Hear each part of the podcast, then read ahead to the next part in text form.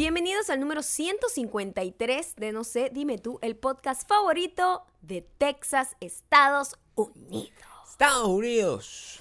Estados Unidos. Recibimos, ah, recibimos hace poco información sobre Importante el estado. Sobre de, el estado. de Texas, El estado de Texas. en específico. El estado de Texas nos tiene información importante. Sí, Samuel, si ustedes se acuerdan, fue uno de los deseos de Navidad, del fo- al fucking espíritu Al navideño. fucking espíritu de Navidad nosotros le, le- le mandamos nuestro... Le mandamos nuestra mejor energía para que Samuel y los, padres, quienes eh, Son muy irresponsablemente los ponen a escuchar esto, y ellos hicieron el pedido, su deseo navideño de tener un perrito. Si tenía X cantidad de likes. Ajá. Eh, Por supuesto, nuestra comunidad super diamantística, no, los Heredians, una gente horrible. nunca se quedan cortos. Sí, son Solo por ir a joder, solo por ir a joder. Son bullies a los papás de. Samuel Sí. dijeron, vamos para que Toma le den el perro. el Toma tu like. perro. Toma tu like. el fucking perro. El perro llegó porque Llegó. él no, él no había avisado que el perro ya eh, se lo regalaron en Navidad. Así es. El, el espíritu navideño pasó en, en Navidad. O sea, una cosa El efectiva. espíritu cumple. cumple. El espíritu cumplió. El, fucking espíritu de Navidad de Bakú cumple. Cumplió. Y,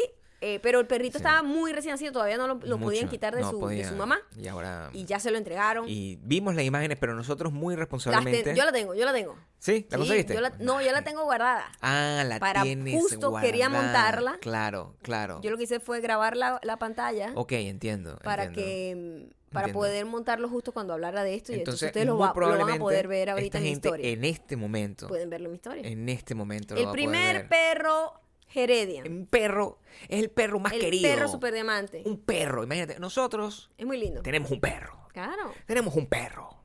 Ok. Tenemos muchísimos perros. Ajá. Todos los perros. Tienes un perro, tienes todos los perros del mundo, ¿no? No, sí, sí, No es lo que dicen sí, con la mamá, con los, con los tienes un niños. hijo, tienes- eres madre de todos los hijos. Ya te quiero ver con tu, madre. Sí. Bienvenidos. Por cierto, muchísimas gracias a todos los que han aprovechado las rebajas de 5.1. Sí. Lo vamos a extender un poquito. Sí, por favor. eh, para todos los que estaban todavía esperando el fin de mes, porque obviamente quedaron pelando Navidad. Nosotros Yo lo entiendo. entendemos Estamos perfectamente. exactamente en la, estamos conectados. Todos nosotros somos la misma huevonada. Sí, So, no te exacto. preocupes por eso. Entonces No pueden seguir aprovechando el 40% por un poco más eh, y además con el envío gratuito dentro de los Estados Unidos. Sí. Para comprar solo tienes que ir a 51.store. Aprovechen porque les informo que ya viene el día de los enamorados. Novios. Novios. Ese es un buen regalo. Novios, mira. Barato le va a salir. Mujer que se ponga ropa de 5-1 se ve chévere. O sea, es un hecho. Chévere. Chévere. Saca, Chévere. saca la mujer poderosa y sensual que hay Vean ahí. todas las... y- y usted, Ay, no, pero es que... Me, me han escrito, me han escrito. Lo que pasa es que mi novia... Mira la gente como es. Mi novia no es como Maya. Y yo, dude, Maya es muy bonita y todo, pero ese vestido hace que todo el mundo se vea bien. Es una prueba, está ahí No puesto. subestime, no subestime. subestime a vea todo el gozo que esconde su- también atención Santiago de Chile. Santiago de Chile esto está dirigido especialmente a ustedes. Ayer el, el- este domingo anunciamos eh, algo nuevo sobre el no sé dime sur. No el no sé- el no sé dime sur. Y tenemos entradas secretas entradas secretas para el show del 5 de abril estas entradas no se pueden comprar A través de la página. a través de la página, no se pueden comprar a través de llamando por teléfono, Ujú. solamente se pueden comprar si nos mandas un mensaje en Instagram. ¿Por qué estas entradas son importantes? Porque son las entradas más económicas de todo. O sea, el, son entradas VIP que cuestan mm, lo mismo que las entradas generales. Y son entradas, las entradas más baratas, esto cuesta, la más barata creo que cuesta 15 dólares. O sea, es lo más barato que va a estar. ¿Por qué? Porque el show del Santiago de Chile queremos que esté lleno, pero que no quepa un alma, que la cosa sea un desastre, porque queremos llenar ese, este- ese teatro Ese estadio. Gabriel, me estadio. gusta como sueñas. Soñando grande. soñando en grande. Entonces, Samuel soñó grande. Saño- Sa- Sañel, Samuel soñó. Chañuel, Chañuel, Chañuel. Chañuel soñó grande.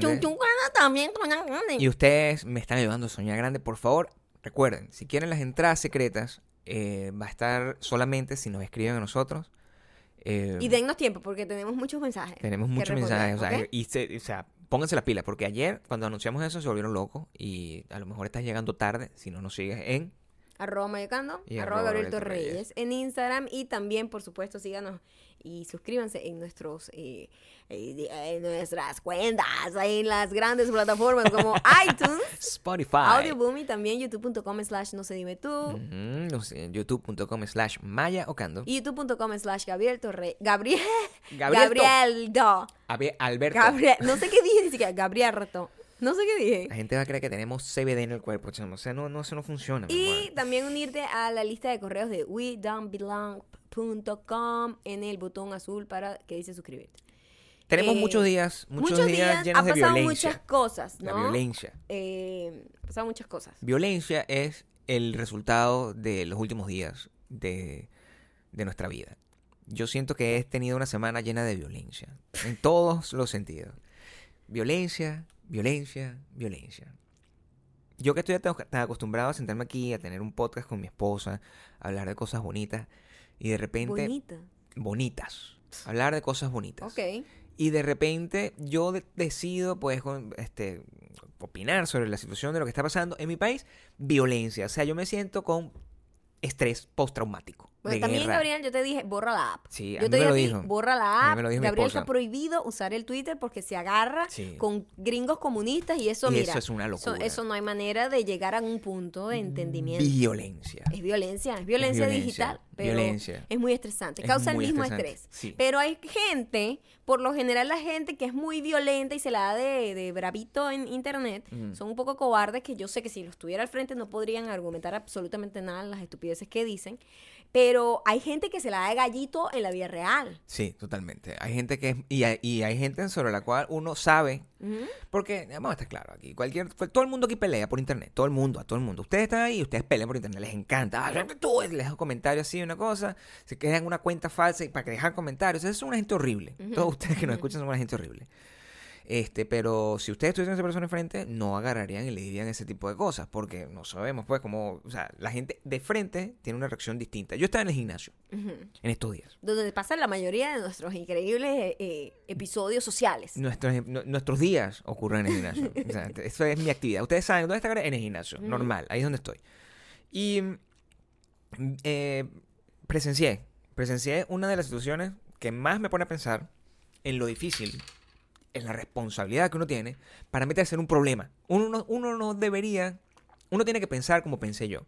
Estaba un muchacho como en una de estas mesas de, de, de esta, de estos bancos donde hacen abdominales, que son unos bancos como de, o sea, si tú estás usando esos bancos, Si tú indica que estás tú usando, no tienes, Sí, exactamente. Si tú estás usando una máquina para hacer abdominales, no, tú no tienes abdominales. es decir, Es- La gente que hace ejercicios reales de abdominales Se no necesita... unas vainas. Sí, sí, la o sea, gente- hace planks, hace, hace la crunches. gente que hace abdominales es pero una gente Pero una gente que está como ninja. en una maquinita así. sí, eso no. eh, solamente los abuelitos hacen eso Solo, o gente solo. que de verdad no tiene idea de lo que está es haciendo. una gente, ni siquiera sabes que, sabes que hay uno que es como sentado, Ese que, es el peor. que ese lo que hace es dañarte la espalda. Ese es rarísimo. Ni siquiera estoy hablando de eso, estoy hablando del otro que es el Con ni- su propio peso, que ¿no? ni siquiera tiene Ajá. peso, pero entonces tú ah, ah, haces así y es una cosa que es- quedaría perfectamente mejor hecha en, en una, una colchoneta. Claro. Porque Tendría, es más, es mejor. es mejor para tu para, Para tu todo, core porque todo. simplemente toda la estabilidad y el balance lo obligas a que lo tenga tu Lo cuerpo y haciendo- no una máquina. Lo estás haciendo desde el core. Pero eso solo lo hacen los señores. Y los señores Bueno. se ponen ahí una hora y dicen, Hora, no jodas, sí. rechísimo, estoy, no, mira, yo tengo los abdominales de Jodido acero". porque lo que están haciendo, todo el esfuerzo lo están haciendo con los brazos. O sea, sí, y dañándose la columna. Totalmente, porque no, no hacen nunca un abdominal, nunca aprietan la barriga, la barriga está No, ahí no, sin apretar. No, no, es todo como en los hombros. Ahí está ese muchacho. Ajá. Y yo estaba. Así que se te pueden imaginar más o menos el tipo de gente. El de Describe muchacho. un poco al muchacho que estaba en la máquina. Bueno, un muchacho como yo. Tú me dijiste, evidentemente, el tipo era un tipo como yo. El tipo era un muchacho como es yo. decir, indefenso, podría Sí, decir. exacto. O inofensivo, No más que estamos hablando de sus cuadritos o no, porque los cuadritos eso ya es paso, eso es una etapa superada de mi vida. Yo ya, yo ya soy hermoso de por sí. Pero este muchacho es un muchacho que, a diferencia de cómo era yo en mi juventud, este muchacho tampoco sabe girar las manos. ¿Tú me entiendes? Claro. Este muchacho, se ve a leguas que nada este que ver. muchacho es un muchacho de esos que se llama muchacho estándar. Vamos a, a- a definirlo de esa manera. Un muchacho estándar es un muchacho que eh, tú sabes que es inofensivo. Es un muchacho que, Inofensivo. que tú, o sea, no es lo suficiente blanco, lo suficientemente blanco como para tú sospechar que a lo mejor tiene un arma escondida en el Sí, bolso. porque si fuese de color blanco, Tú sabes. dices, ok, a lo mejor si lo veo muy solitario, muy pensativo, yo me alejaría un pelo Sí, porque yo no sé qué plan malévolo está, está teniendo en este Con momento. todo el respeto. Con ¿sí? todo el respeto que le Con podemos tener a la gente blanca. pero, Pero no. pero este muchacho era además como un muchacho de color, Como ¿no? un muchacho color, de esta- hablo así, eh, mira, estaba, en- era por estos lados. O era de Valencia, O era, o de era hindú. o una cosa así. ¿sabes? Porque así somos nosotros. Así somos nosotros. Tenemos toda la gama un de color, Era un color así. Era un color así. Era un tostado de ese, de ese Sí, estilo. que- olivado, que- olivado. exactamente. Que es un carajo de, de- como de choroní. O Ok, sea, que- puede ser choroní o puede ser la o India. puede ser la India. Exactamente ese personaje. Ok. Entonces sabemos, yo tengo un sobrino así. Entonces, nuestro sobrino, el que ya encontró, ya llegó a la pubertad, ese muchacho así es también. Claro. tú no sabes si es de la No India. ¿no? si es de la No India, sabes es- dónde es. exótico. Sí, raro, serbio, pues.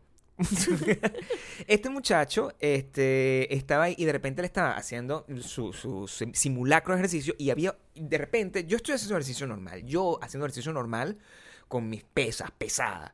Y Pero igual, desde afuera te ves inofensivo como el muchacho de, de aún- la India o de Choroní. sí, lo que pasa es que, Pasa que dentro de ti tú te ves como súper poderoso. yo estoy embutido en una ropa, Embutido. yo estoy embutido en una ropa Ok. que hace que hace demostrar como que yo estoy un poquito avanzado, Ah, ok. ¿entiendes? Sin embargo, no, igual peligroso, no me veo. Ah, claro, o sea, el otro muchacho estaba En la mierda. Que O sea, su masa muscular estaba muy baja. pues, sus lo que medias eran de divorciadito. De divorciadito. Son esas medias así, no co- que no negras. coordinan con el Sí, outfit. negras con zapatos blancos, o sea, todo lo que está mal, con, los, con los chores que son excesivamente más largos de lo que deberían ser, con una franela que es con la franela con la misma con la que lavan la ropa. grande la ropa un poco. Claro, una franela con la que lavan la ropa roja, así con ya como de esas que se abren aquí como el cuello. Sí. Que el cuello está como todo jalado. Una, es la franela de domingo usada para hacer ejercicio. Mi, mi, mi eh, definición de todo eso es que esa persona no se bañó. No, y es una persona que ni siquiera dice, yo no voy a invertir No en ropa de ejercicio No. porque, Igual me voy a rendir. porque yo sé que no, esto no va a llegar muy lejos, me voy a poner la ropa en la pijama. Esa persona está ahí haciendo ejercicio para complacer a alguien. Alguien le dijo, ah, comienza a hacer ejercicio y él está haciendo eso una vaina, deja la ladilla, voy a ir al gimnasio. Pero ese dicho, de verdad, de verdad, no estaba enfocado. Ok. No estaba Estaba enfocado. en una máquina equivocada. Yo no tenía los audífonos eh, por X cosas, o sea, había acabado la música o cualquier cosa, y de repente veo que hay una conmoción. Ajá. Porque escucho como que, "What the- ¿qué pasó? Tal, no sé qué, todo esto en inglés. ¿Qué pasó? ¿Qué pasa, mamá huevo? ¿Por qué tú me estás viendo? Volteo. Ajá. y veo un carajo como de 4 metros. Alto, papiado, pero como de una persona como cuatro veces yo de ancho. Una gente poderosamente peligrosa inidentificable. No sé cuál es su raza en ese caso. Ajá. Su raza es superhéroe, villano, supervillano. Es una cosa grande, con los brazos gigantescos y sudado, en exceso sudado. Entonces, su respirar era complicado. Ajá. Porque una persona cuando, cuando está en esa circunstancia como de agresividad, su respirar es, ¿qué pasa? No sé qué, entonces tú no sabes si está drogado, tú no sabes si está cansado, tú no sabes si te va a matar, tú no sabes si está recho, es todo ese montón Y de ese muchacho estaba atacando en ese momento al muchacho indefenso. Al muchacho indefenso, al muchacho... color, Al eh, muchacho indefenso. Está, exótico. claro, y es lo que yo veo, y es el punto a donde vamos, el tema de la violencia, es que esa situación que está ahí, Ujú. Es el desencadenante de la verdadera realidad. E- Eso hace que todos reaccionemos a como somos realmente. Exacto. Tú, El superhéroe que todos llevan dentro. pues. uno está O el o el, o verdadero el- no o el cagadito, que- el cagadito que uno es. O sea, uno está en, en- normalmente puede decir cualquier vaina, no, yo sé, una situación de esa, yo salgo, yo Todo el mundo dice lo que sí, Yo si estuviera ahí hubiese hecho no sé qué cosa. totalmente. To- había un bicho frente a mí que estaba haciendo hombro, que ese sí es un bicho de verdad. Cuando te digo un bicho de verdad, es un bicho con, con, con todas las leyes. Papeado, de pinga. Dos metros. Que, que sus pesas son de 60 para arriba, o sea, Sí, sus la de mancuernas. 60 es la más Un pequeña. carajo de verdad. Exacto. Y ese carajo se volteó, mir- se quedó como mirando y regresó a su lado. O sea, no se acercó al otro lado, la otra gente cuyo. Y yo, Tú huiste. yo no sabía qué hacer. Ok. Porque yo decía, si yo, ¿qué pasa Voy si a yo morir, chavo. por Voy a error, morir sudado. ¿qué pasa si yo por error me paro? Y ese carajo se mueve y por default Te tropieza a me ti. tropieza y yo termino muerto por- eh, sin querer ni siquiera defender, huyendo, tratando de huir de la situación. ¿Tú Muerto te imaginas? por Tratando huir. de huir, te tropiezas, el tipo cree que, Que como te ves también de color indefinido, cree que es un peo cree racial. cree que, sos que son amigos o Total, hermanos. Y absolutamente. entonces dice, este me está atacando y, te, y sa- sales tú coñaseado por culpa de Una conmoción. tu torpeza. Una conmoción. Yo soy muy torpe. Claro. Yo no puedo, yo no tengo la habilidad del Tú héroe. estás obligado a quedarte como bolita en el piso. Ni siquiera puedes huir porque podrías confundir al atacante. Uno tiene que estar consciente de su posición en la vida. En el caso de la gente inútil, la gente inútil no, no, no tiene posición. Y yo creo que ese es el gran conflicto. La gente inútil no puede ni siquiera huir. No tiene la agilidad de huir para, para huir limpia. O sea, que, que huyes y sabes que "Ah, yo sal- salí de esto Sí, sin un rasguño. sí. No, porque te vas a llevar a alguien por delante. Sí, ¿Entiendes? El atacante en tu caso. Y no puedes atacar. No, imagínate tú. O sea, no puedes vas a estar tú atacando a nadie, chicos. Eso. Prohibido. Yo creo ¿Qué? Yo creo que, mira, fíjate, quizás yo pudiese atacarlo.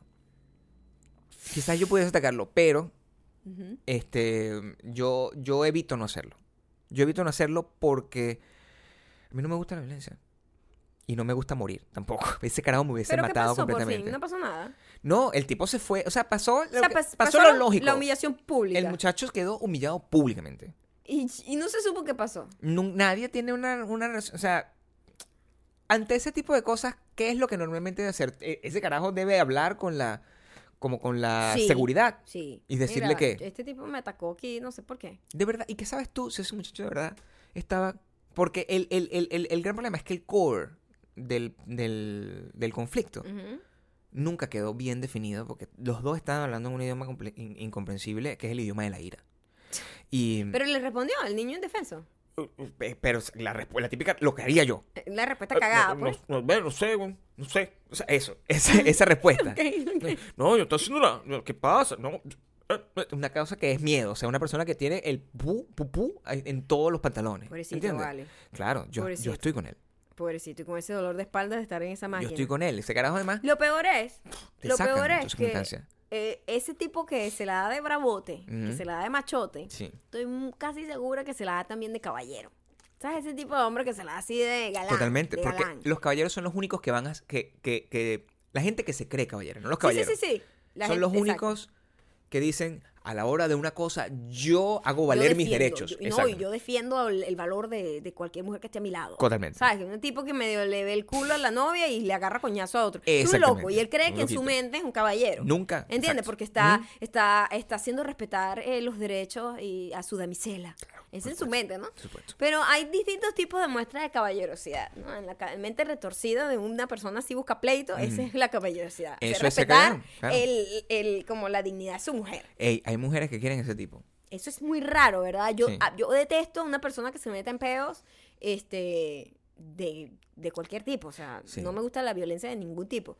Pero la, me pone a pensar, porque justo en ese, ese día que llegamos al gimnasio, eh, yo camino muy rápido, ¿no? Tú caminas. Sí. Pues ustedes saben que yo tengo un lenguaje corporal violento. Tienes un lenguaje corporal violento. Yo camino rápido. eh, Gabriel, yo no sé qué carajo. Tú también caminas rápido, pero tienes una habilidad impresionante para siempre llegar más tarde que yo a todos los lugares. O sea, yo siempre llego de primera. Sea supermercado, sea gimnasio, sea banco, a donde sea que nosotros vamos a, a atravesar una puerta. Pero es que yo camino rápido y tú caminas con desesperación. Vaya, es Perdón. distinto. Es distinto. Esos son los tipos de caminata. A ver, Mi cuéntame. caminata es de rapidez, es agilidad. Es agilidad. como, como- es agilidad o piernas cortas. es acercarme, Ajá, ra, ra, moverme, fluido. El mío es fluidez. Fluidez. Fluidez, ¿Sabes que movimiento. Tú te ves siempre apretadito, tú te ves cero fluido. Caminando, fluido, no sé qué. Tú vas como ratón. apuradita. Apuradita. Y siempre llegas, o sea, siempre tienes cuatro pasos más adelante que yo. Yo no sé por qué. Yo siempre te digo, oye, no te apures, porque no, no vas a llegar. Mira, o sea, yo te he dado las miles de oportunidades. funciona así. Y No yo tengo así. algo en contra de eh, la típica caballerosidad de que te abran la puerta. Ujú. Ese tipo de cosas Claro. que obligan a la mujer a detener su tiempo para que el otro tipo actúe y sea como una situación en donde ambos estamos ganando algo, no sé. Entiendo, el asumir. Eh, El asumir la- la- las cosas que tiene que hacer el caballero. a mí me incomoda muchísimo. Ok. Me incomoda muchísimo que me abran la puerta, que sea como una costumbre constante, como que. ¿sabes? Hay mujeres que no se montan al carro si no le abren la puerta. Entiendo. ¿No? Sí. Esa vaina a mí me parece loqui- loquísima. Sí, sobre todo porque te- sería, yo tendría que dar una vuelta completa para abrirte la puerta del chofer. Eso es lo primero que tengo que Eh, decir. eh, pero la gente, Ah. hay gente que lo hace. Claro. Hay gente que le gusta. Hay gente que se siente atendida con eso. A mí me parece que me, me inhabilita de mi propia capacidad física de Yo abrir una puerta. estoy de acuerdo contigo. Esa, esa es la manera en que yo lo veo. Y además, yo me di cuenta de que y tener, o sea, logísticamente, es una ridiculez en mi caso. Yo llego y a veces yo le doy la oportunidad a Gabriel. Y yo digo, bueno, le dar la oportunidad a Gabriel que me abra la puerta del gimnasio. En ese caso fue En ese, ese día. caso es y genial. yo me tuve que parar y yo me paré ahí, me detuve como dos segundos, como una propia basura humana, así como que, ábreme la puerta, pues. O sea, yo me sentí como una basura. Claro. Y yo, no, marico, prefiero yo abrir mi puertilla, ya, yo estoy aquí. O sea, yo me quedé dos segundos para que el carajo sea caballero y yo me, sea, me sienta así como atendida. Pero lo importante de todo esto es la desesperación que existe dentro de tu corazón. O sea, eso es lo que tú tienes que tener en, en- en- en consideración. Porque si yo en- estoy a dos segundos de abrirte la puerta, Ajá. ese momento de tensión, eso al final te genera una, te debería generar una satisfacción.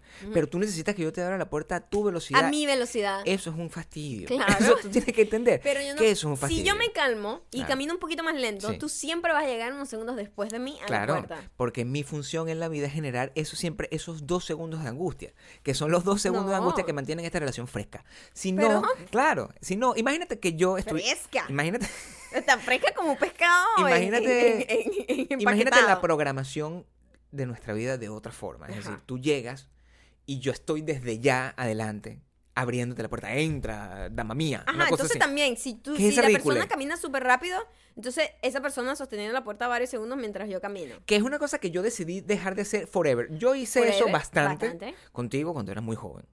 Pero eso fue hace mucho Pero a mí tiempo. me fastidia. Claro, porque siempre A mí me llegabas. fastidia. Tú siempre llegabas más. O sea, yo fui entrenado de la misma forma que fue entrenada la mayoría de los hombres de mi generación. Que si las madres los entrenaron como caballeros, que de la manera correcta, es como que, bueno, uno abre la puerta, usted paga, usted hace todo ese montón de cosas. Es que estaba bien para esa época. Sí.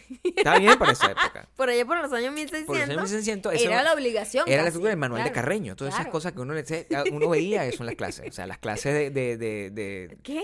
En- ¿Te daban clases de caballerosidad? en clases, claro, de buenos modales, es que de una- civismo. tú estás en una escuela como de Yo religiosa, estaba ¿verdad? en una escuela de gente, mm, gente seria, gente, ¿Gente responsable. religiosa? También, pero, pero de gente seria. That's Y me enseñaron los varones, o Ajá. sea, a, a mí todavía me choca Ujú, cuando nosotros estamos caminando ujú, por la calle. ujú. A mí todavía me choca cuando tú quieres caminar del lado de la calle. Es una cosa que a mí me da un, corto, un cortocircuito, ¿tú me entiendes? O sea, Ah. el, el, el Gabriel, entrenamiento... yo camino por donde a mí me dé la gana. Por yo soy una supuesto. mujer libre. He aprendido a entender todo eso. Eh, Pero el entrenamiento que yo Ajá. tengo mentalmente, que es que cuando una mujer, que supuestamente una mujer no debe estar del lado de la calle, Ok. Es una cosa que a mí me choca. Ah, todavía, yo ya me, yo me acostumbré. Siento, Eso solo funciona cuando la mujer nunca sale sola. siento. Eso no tiene sentido. Porque si te pones a pensar, Mm, las mujeres son independientes y andan por la vida solas. O Como sea, debe no ser. tienen por qué andar. reggaetón, Eso era antes, que las mujeres ni siquiera las dejaban salir de su así casa. Y bueno, me imagino, hay que protegerla porque estas bichas indefensas estúpidas. La Claro. tengo que guardar. Sí. No hace que venga un pájaro y le saque un ojo. Dios mío, yo lo mataré. Pero, em, no. Pero o esa, es esa, esa es, es una manera, y es una manera que de verdad no tiene ningún sentido lógico. no. Es una manera que tiene que ver... Eso, eso Claro. no tiene sentido lógico. No, en ninguna. O sea, por ejemplo, o sea, cuando cruzamos la calle. Yo entiendo lo de la puerta. Cuando cruzamos la calle, Maya. Sabes que yo siempre trato de cruzar del lado de los carros. Porque, si, porque en teoría, si viene el carro, el carro me debería atropellar a mí. Pero ¿qué Es- es, ese nivel de sacrificio tan ridículo? No es justo. es Claro lo que, que te quiero decir. No lo es. No es justo. No lo es. Quiero No que seas estúpido que y no ve es- para los dos lados para que no te Quiero que atropellen. que esto no es Maya que hace que yo tome ese sacrificio. Es que yo estoy programado por Mimi para, que, para tomar este tipo de decisiones. Eh, y es lo natural. Yo he lo- logrado como salir de esa programación. Ok. Debe ser que yo toda mi vida he sido como tan... Yo creo que Yo tú, voy por mi tú lado. eres muy pajaritos libre. Eh, sí. Muy pajarito libre. Entonces, siempre... lo eh, que debe ser que una ladilla para, un, para el próximo novio tuyo. Si yo fastidio. me encontrara un novio que Sí. se la da así de, de, de príncipe, Va a ser una ladilla para él. se- pasaría mucho trabajo. Yo, no te deja rapidito. O sea, por eso Sí. yo siempre estoy muy consciente de, de lo fácil que va a ser recuperarte. Porque el, el, eh, a la hora de que tú empieces a salir, a tener una, relación con cualquiera, cualquier pelafustán que quiera utilizar un sistema clásico de conquista, no va a tener chance. No va a lograrlo. No va, a- no va a No va a tener absolutamente Pero yo no sé, a la gente le gusta. Me gustaría saber que me dejen en los comentarios si es algo que ustedes analizan que como que, ¿sabes? Determinan, este carajo es cool porque hace Claro. esto. ¿Tiene algún tipo de valor plus o es una estupidez? Es como, es logísticamente eh, útil. Abrir la puerta no. Abrir la puerta no es práctico. Sobre todo el, el rollo de abrir la puerta del carro. Esa ay, vuelta que, que no, dan es me incomoda muchísimo esa pérdida de tiempo donde tú tienes que estar sentado y como...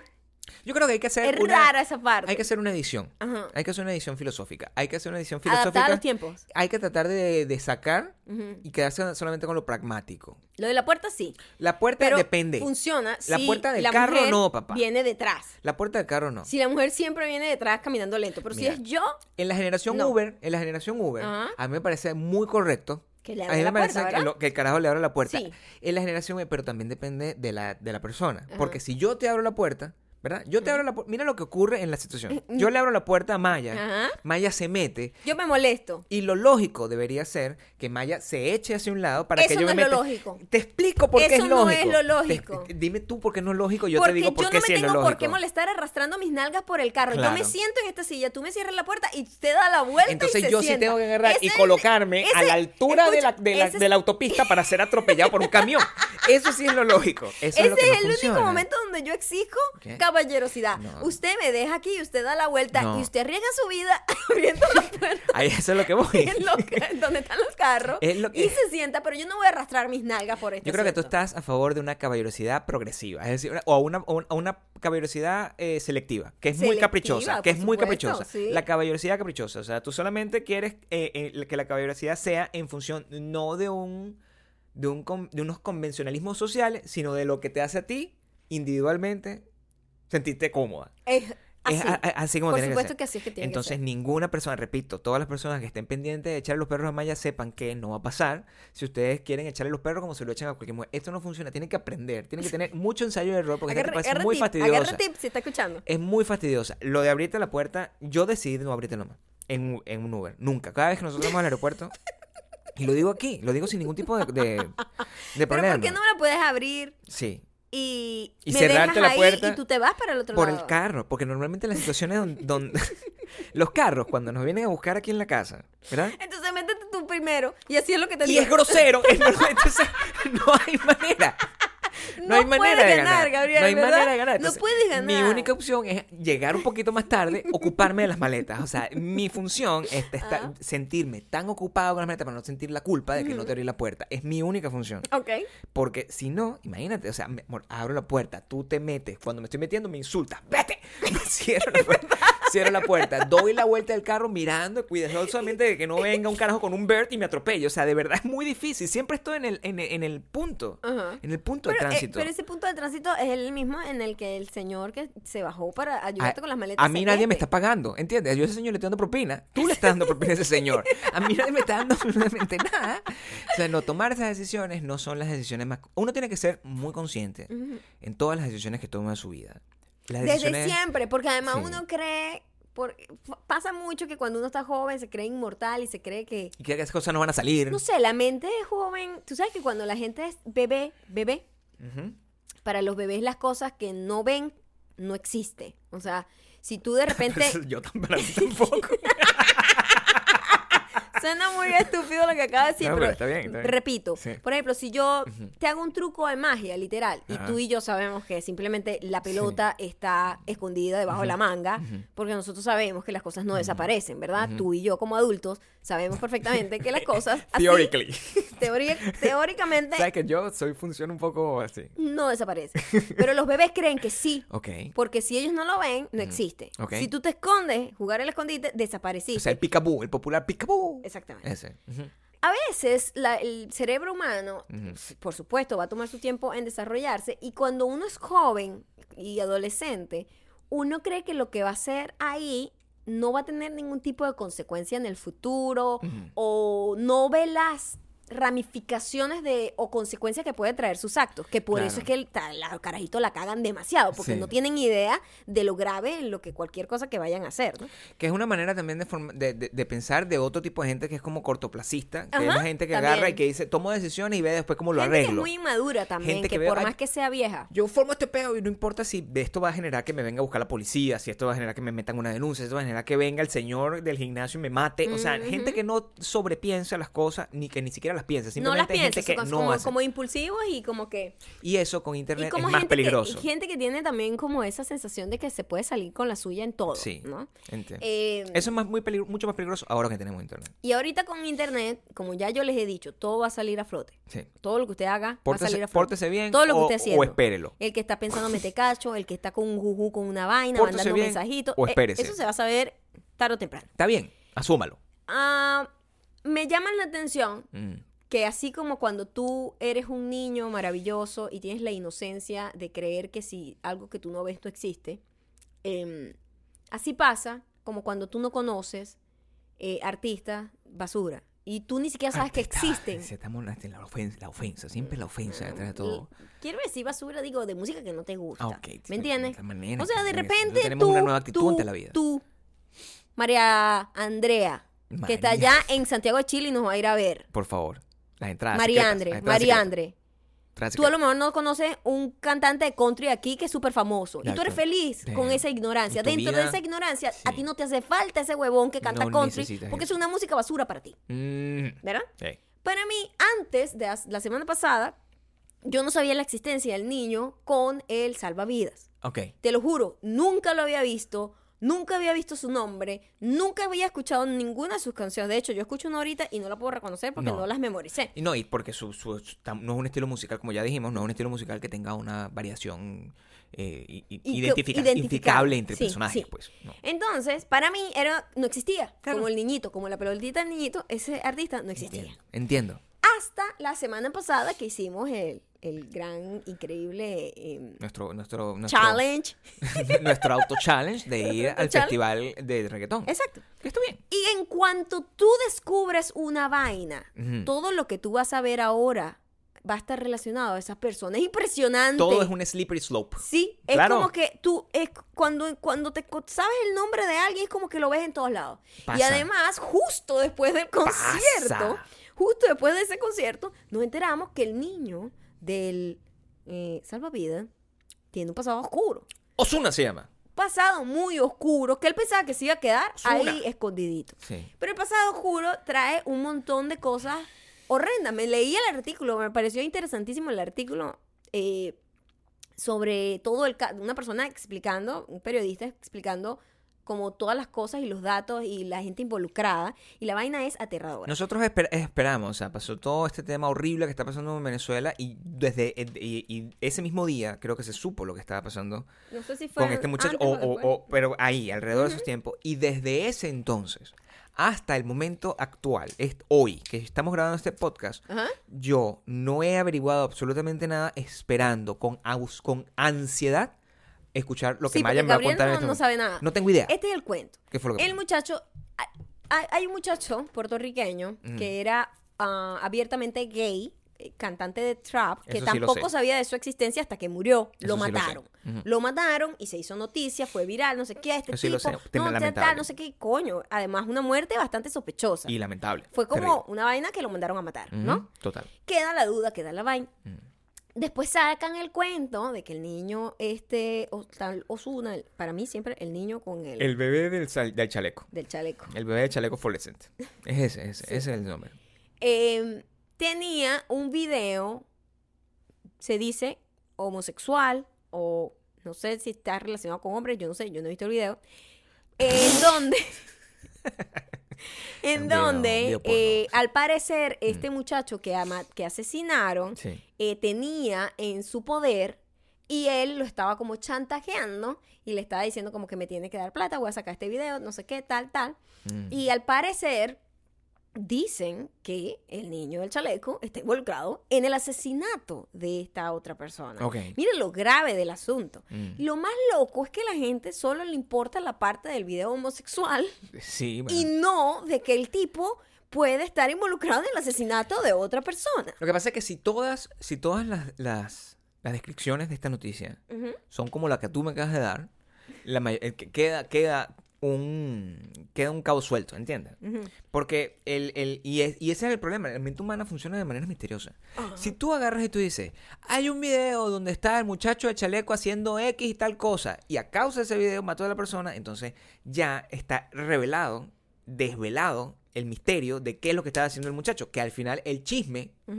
Es lo que mueve a la curiosidad de, de todas las personas. Pero como eso no está ahí, la parte importante, que es que probablemente asesinó a alguien, no es importante hasta que no sepamos qué estaba haciendo el Más muchacho en el video. es lo que yo... ¿Qué estaba haciendo el muchacho en el video? Yo recomiendo que no lo busquen. no, no lo busque nadie porque, yo no Porque lo he al visto. parecer el chamo era menor de edad y Feo. está el FBI involucrado en todo el asunto. Feo. O sea, de verdad, eh, no, no, no, me, no comprometa su IP.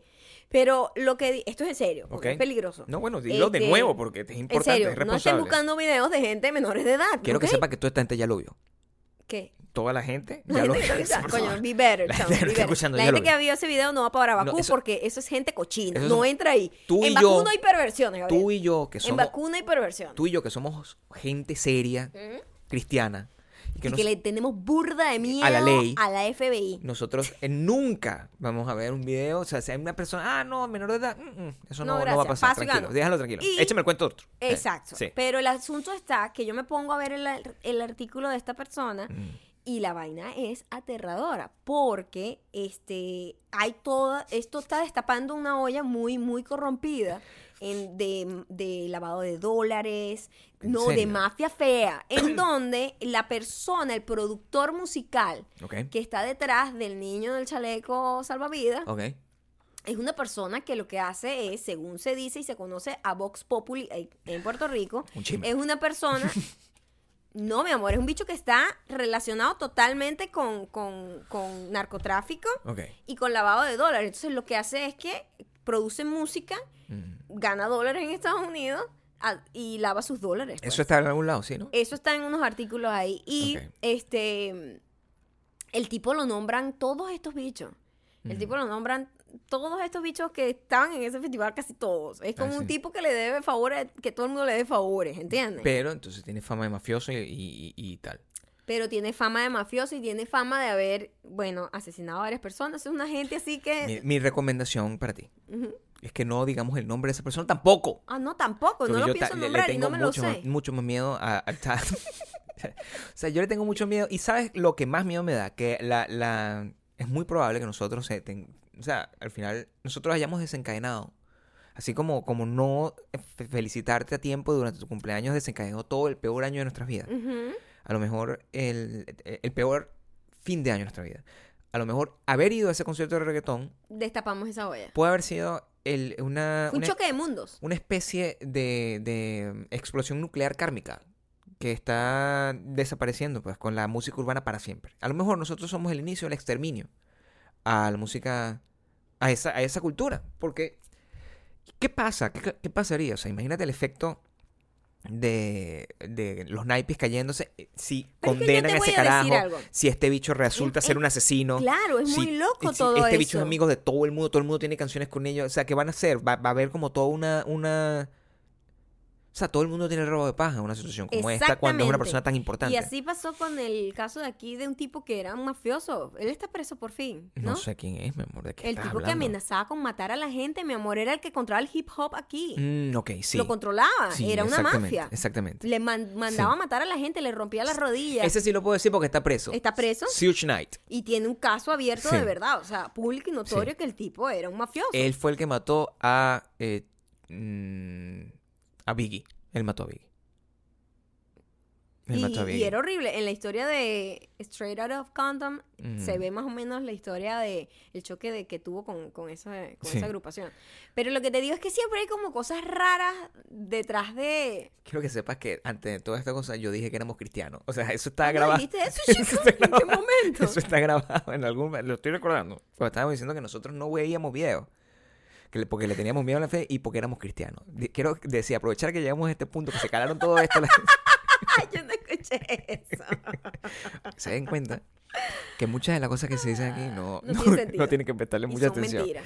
Pero ese cuento, bueno, yo no puedo acusar a esta persona que ni siquiera estoy diciendo su nombre, No. sino que se dice que es encargado de muchísimos artistas de estos reggaetoneros. Pero lo de Osuna es un hecho, no, no lo del asesinato, Lo sino de- lo del lo video. del video es un hecho. Ok. Eso es una ¿Y, realidad. y sabes qué dijo él? No.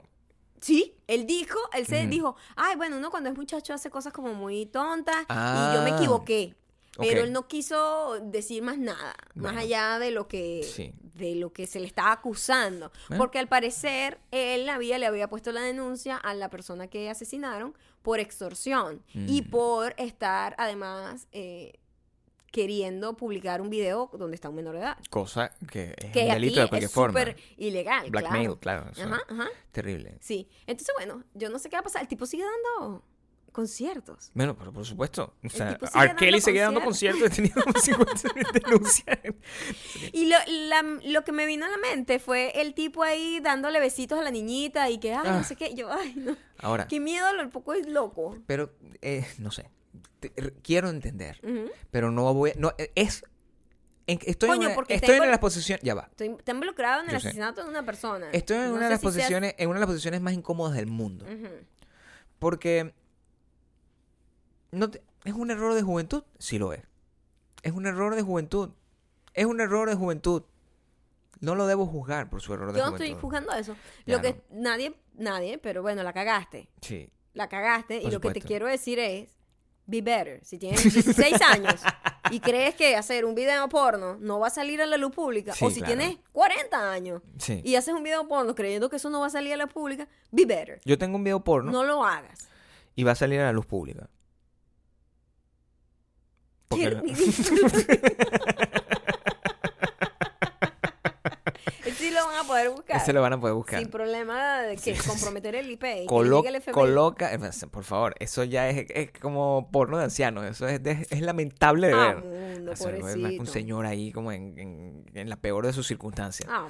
Además, un señor como, como nuestro amigo del gimnasio. Es una cosa indefensa. O sea, no hay nada, no hay nada atractivo en ver eso. No. Vas una Pero mate pelo, una cosa. la cosa Las bolas es caídas. que llama la atención como la gente se fija en una cosa cuando lo grave es otra. Es muy loco. No sé, eso me llamó fu- full la No, pues, atención a mí. es muy La selectivo. La reacción de la gente. Es de, muy Ay, selectivo". entonces, entonces Ozuna es gay. Marica, eso no es lo que importa aquí. Es muy selectivo. Eso no es el- realmente el, mensaje. También es bastante sospechoso el hecho de que a pesar de que eso fue una noticia importante, como, como bien se dice, eh, lo que tú me cuentas es que en, cada vez que salía eso en Twitter era todo referido a el video y no a posi- la posible implicación. porque la otro. gente le encanta la humillación pública. Claro. Y al final... Y eso es lo que mueve los clics. Ah, Exactamente, al final Claro. la gente quiere es como que mira a este tipo eh, cuando no era nadie Mm, haciendo esto que es, obviamente no está orgulloso en este momento. por supuesto. Pero un asesinato es una cosa que, ah, bueno, es como que... Mi recomendación, o sea, O- Ozuna, ujú. que... No, no, o sea, no se sabe si es de verdad que está involucrado. Pero ¿En digo, qué? está linkeado, todo el caso está linkeado. ¿Está involucrado en el video? Sí. En el video sí. Entonces, Ozuna, El video es una realidad, no es un invento. yo estoy hablando del video. Ok, Ozuna, tú que escuchas este podcast después de que... obviamente. después de que escuchaste el podcast del cin- 152. Y dos. Em, dale seis días. Eso la gente ya se va a olvidar. Seis días. Eso la gente se olvida. La gente no tiene memoria en De Twitter. no, es una cosa que de verdad, haz lo que te dé la gana. Ya lo hiciste. Lo hiciste a los 16 años, el video salió ahorita. En tres semanas, tranquilo. Saca disco nuevo. La gente va a estar Sí, pendiente por... confunde, la gente se confunde. Sí, la gente se confunde y te va a apoyar. No te preocupes por eso. Si eres, si eres un asesino, Un bueno, consejo horrible, preocúpate un Gabriel. poco. Preocúpate un un poco. consejo tan espantoso. No, bueno, pero eso es lo que yo he aprendido. Eso es lo que había aprendido en estos días. Eh, vamos con las recomendaciones, creo yo. Vamos con la recomendación. Oye, hablando de gente que, esco- que escoge, no deberíamos hablar de lo que vimos anoche. Eh, bien. Bueno, sí, por supuesto. Ya que la gente escoge qué ver y la reacción de la gente que merece estudio psicológico. ¿Qué coño vimos anoche, Maya? Las tapes de Ted Bundy. Ayer terminamos de ver las tapes de, las tapes de Ted Bundy. Tienes toda la Sí, razón. yo nunca le había prestado atención al caso de Ted Ujú. Bundy, que es uno de los serial killers más famosos de este país. Serial Killers. Serial killers. Dije literalmente serial killer. Serial Killer. Lo que está bien. Leí la primera palabra en español. Eso a mí me pasa todo el tiempo, pero tú te burlas de mí. Es verdad. Bueno, Este, bueno, asesinos en serie, pues. sí. O eh, Serial Killers. O serial killers. Eh, él es muy famoso de los 70. Y yo nunca le había parado bola. Yo sabía que había matado como un montón de mujeres y que era un psicópata 30, y, que, 30. y que la gente lo calificaba como el tipo guapísimo y tal. A mí no me parece tan guapo, pero bueno, entiendo. Pues para Era la época guapo. está bien. Muy guapo. Em, pero que tenía un gran carisma, que tenía como una manera de hablar, que bueno, que encantó al país. Y ayer, viendo los tapes de Ted Bundy, nosotros, los primeros capítulos a mí no me atrapó. Claro. La serie está en Netflix, la sacaron a propósito de los 30 años de su, De eh, su, eh, ejecución. de su ejecución. Y, y la Ah, gente spoiler está... alert, Ajá, muere. Sí, lo matan, ¿eh? O sea, spoiler Lo, lo- alert. lo atrapan y lo electrocutan. Alert. Sí. Sí. Eh, pero yo no sabía mucho de él y no me no sé por qué no, a mí a mí que me encanta todo ese rollo esos psicópatas locos pero no no le había para bola. Y a mí me molesta un pelo como la fascinación de la gente con él de hecho. Me molesta que idolatren a una persona y que lo conviertan como una estrella de rock y un bicho que mató a un gentío. Es- esa parte es la que a mí me choca. Quiero que sepas que este año va a, a, a resurface esa admiración por él porque la, viene la película. Con Zac con- Efron. Que la está protagonizando Zac Efron. Y es una película eh, que aparentemente es buena. Yo no sé. No o sé, sea, pero la- el trailer hizo que la gente lo odiara y que otra gente defendiera como lo único, lo único que pasa en Que Twitter. odiara a Zac Efron. Que odiara la película. Ah, ok. Porque, que, porque Porque glorificaba al, en, al- la al peli- en el trailer se ve un tipo romántico. romantizado. Caballero. Claro. Un caballero. Entiendo. Es lo que te digo. Es un tipo que sabe Sí. jugar las técnicas de ser el caballero, de ser romántico, de ser el ladies man, Sí. de ser un tipo, ¿sabes? Charming, que todo el mundo ama, que es el pana, de que nadie cree que podría hacer nada malo. Entonces la gente dice, Marico, ¿por qué siguen romantici ¿Qué? Romanticizando. Romantizando. Ajá. ¿Sí? ¿Cómo se Está bien, dice? está bien. Esa está bien. Romanticicando. No, no. la ante- Romantiza ¿qué es? romanticizando. Romantizando, vaya. Romantizando. Digo yo. No sé, lo que asesinos en serie, Lo psicópatas de mierda. Ujú. Que eso hace un daño muy grande. Pero el daño ya está hecho. El ser humano es rarísimo. Ahí pudimos ver eh, los primeros capítulos. A mí no me gustó porque no teníamos mucho mucho registro gráfico y No era más que todo mucho fotos contexto, no y mucho como contexto. las porque son las eh, como unas cintas que grabó un periodista que estaba haciendo como un libro con él, ¿no? Ujú. Tenía Pero- más de 100 di- cintas, de hecho. Imagínate. Y ya después sí, porque ya empieza el juicio, todo en la vaina. Entonces ahí ya tenemos más video y es mucho más entretenido. Y ahí me atrapó full eh, para poder entender a la persona. ¿no? El capítulo que el capítulo 3 es donde comienza la historia, si me preguntas a mí. Sí, O sea, sí. los primeros dos eh, te dan un poco de background, es interesante, Sí, pero, yo el me- capítulo es- 3 Sí. Es el más revelador. Es donde de verdad ves el, el- el tipo de persona que es. Es donde empieza a aparecer su personalidad. Eh, es más en video que Les en... tomó como mucho tiempo llegar ahí. Siento yo que los otros dos capítulos Y pudieron ser más cortos. A mí se me hizo muy loco que se- e- era un carajo que a nivel de puro encanto Ajá. Lograba irse, escaparse de las de los juicios, así, se escapaba por la ventana del juicio y caminar así, de agarrar una ropa y caminaba por la puerta del, del juzgado y nadie le prestaba atención. Ese sí Es una locura, es el descaro El absoluto. descaro absoluto. El descaro es la clave del éxito por ese carajo. Es aterrador. Absoluto, sí. Y, y lo que me da miedo a mí siempre de este tipo de cosas, Mm. no solamente el rollo de... También vimos como otro especial tratando de entender la mente de los asesinos en serie y de los psicópatas.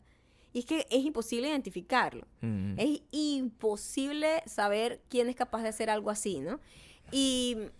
Pero lo que más me da miedo es que a pesar de que se sepa que es un tipo confeso, que es un tipo que, bueno, no confesó, él confesó ya al final de sus tiempos. Sí, pero que es un tipo que es evidentemente culpable con todas las pruebas, mm, 30, más de 30 muertos, toda esa cosa, o sea, que es un monstruo, ¿verdad? Estamos claros. Sí. O sea, mató a una niña de 12 Mató a una niña de 12 años. entre sus víctimas. No, pero así ella mató a una de 60. que eh. violaba, que las violaba muertas y, mataba con todo, palos, o sea, las hacía pedazos, o sea, es un monstruo. Quiero Sí. que entiendan esto, un monstruo, Lo porque es. me gusta que la gente tenga la gráfica de lo que significa. Tienes que explicarlo con Y, ten- y, y las tipas iban, las tipas iban al juicio a tratar de conquistar al tipo. Pero Y las tipas decían, "Ah, es que el tipo tenía un type, ¿no? Le gustaban las mujeres de brunettes, le gustaba este tipo de pelo, y las tipas se pintaban el pelo, o sea, se vestían como el tipo le gustaba las mujeres. Y yo, verga, te voy a perdonar, yo soy Cuidado. defensora de la mujer, Cuidado. yo soy la antiviolencia, pero verga, por eso es que las matan, de verdad. Cuidado. Me saca la piedra esa gente. cuidado, cuidado, cuidado. ¿Cómo pueden ser tan estúpidas? La atención. Cuidado con la atención. que se te- No lo entiendo, Gabriel. Se te bajó de la atención. No. Es, es una, es, una, es una pendejada. Es un, es un problema. Yo más bien siento que la película puede ayudar a que ese proceso... eh, porque sabes que, que es bastante... Que es bastante injusto. Que la, la única consideración que exista ah, en, en, en la cultura pop de cómo es un asesino, un monstruo, sea siempre eh, vapuleado con la cara de, de una persona como que se ve enfermita de alguna forma, Ajá, ¿entiendes? Como- o- ajá, o, una ajá. persona que tiene que es gordo o una persona que eh, eh, no que se es ve no- perdedor. que, que se ve perdedor o una persona que no es agraciada, o sea, que siempre nosotros nos pusimos a analizar también con estas cosas de los asesinos en serie. Ninguno es un tipo que le va mal en la vida, realmente. Siempre son tipos estables, con carrera, Es más o menos- también, están es más o menos su, su, su, su, su característica. pues, O sea, y, y cuando tú... Eso al final es, es un typecasting que es muy injusto porque mucha gente reci- puede recibir la eh, sospecha, o sea, te pueden denunciar si te ven como que este dicho seguramente es un asesino en serie porque tiene esa característica. Y lo que más bien siento que revelar este tipo de información y lo aterrador que es, Es informativo, pero la gente es estúpida. es mostrar que el carajo, que cualquiera, que, que tu fucking vecino es, Puede ser. Es peligroso. Ese tipo encantador en el trabajo que se, ay, que es súper, es peligroso. súper como carismático. Ese carajo que, ay, no, pero él, ama a los niños, él se disfraza de payaso y hace la fiesta infantil, es un violador, asesino que corta personas, Exacto. ¿entiendes? Eso, creo que, creo que al final eso es lo aterrador. además. Sí, da mucho miedo. Es bastante desesperanz- desesperanzador al final. O sea, te queda como un- una sensación de vacío cuando terminas la serie. Porque la verdad no aprendes un carajo. Pues solamente eh, ves gráficamente todo lo Está que en este Netflix, la serie, se llama hizo, The Ted Bundy Tapes, Y creo. uno se queda así como que, bueno, ok, de pinga. Este es el tipo de gente que está alrededor de nosotros y nosotros sabemos quién es. Mm. Qué bonito. Pero tomando eso en cuenta, el, el, si quieren ver un poco, la, la otra serie que estábamos viendo era como, no me acuerdo, como La eh, eh, la mente mente- de un, de un, de un- de la mente del asesino, una cosa así, la, la mente de los psicópatas. Inside the Criminal Mind. Y, y Sal Criminal Minds, una cosa Algo así. así. Y, y, eh, esa otra serie es lo que lo que era interesante era que nos permitía como Trata de buscar patrones. tratar de buscar patrones y tratar de buscar si era si el hecho de ser asesino en serie o criminal de, de criminal de esa magnitud es una cosa que se hace o se nace de esa forma.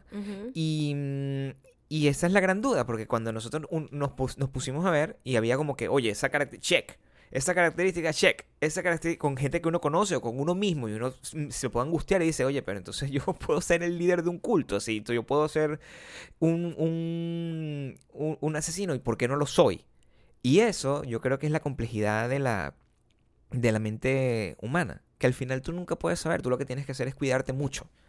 Y, Sí, y- y- y tener y, y- y no confiar en nadie creo que No estamos llegando a un punto donde no confiar y tener nadie. mucho cuidado cuando estés en un gimnasio haciendo ejercicio y mires mal a alguien por error porque te puedes te pueden matar tú no sabes si esa persona es un asesino en serie es más cuidado ha de tener el papiado De que el otro de muchacho que ese carajo que es un carajo que tú ves te ves como indefenso.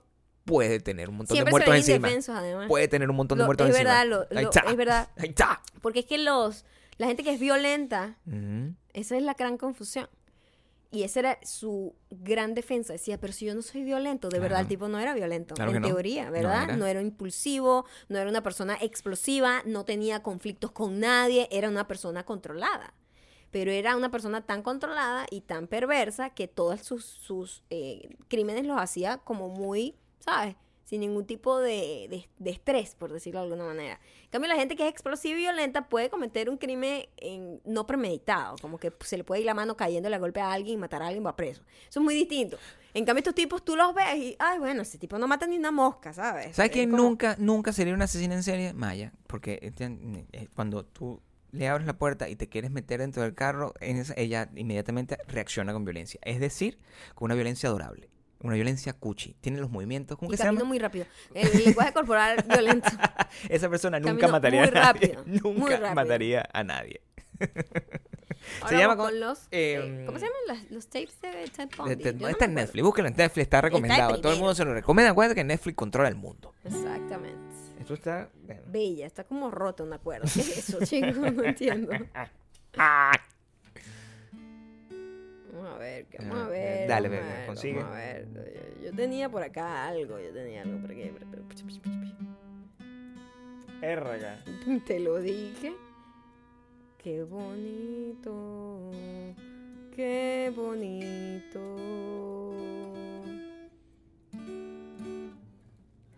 Aquí tengo el comentario Ay. perfecto para esta ocasión. A propósito de nuestra experiencia todavía muy linda que tuvimos Ujú. con el- la música urbana latina. ¿Ya? ¿Quieres cantar? ¿Quieres declamar? ¿Quieres Eh, voy a declamar un poco y podemos lanzarle un corito ahí. Este mensaje llega gracias a Mariana underscore cast. Yo sé que la he nombrado otras veces, pero este mensaje merece ser compartido. Saludos desde Saskatoon, Canadá. No sé cómo se dice Saskatoon, pero ahí vamos. Ella dice esto. Estaba viendo Nicky Jam con mi novio. ¿Pero por qué, Mariana? Lo tenía con subtítulos en inglés para que él entendiera un poco. Entendiendo a Nicky Jam.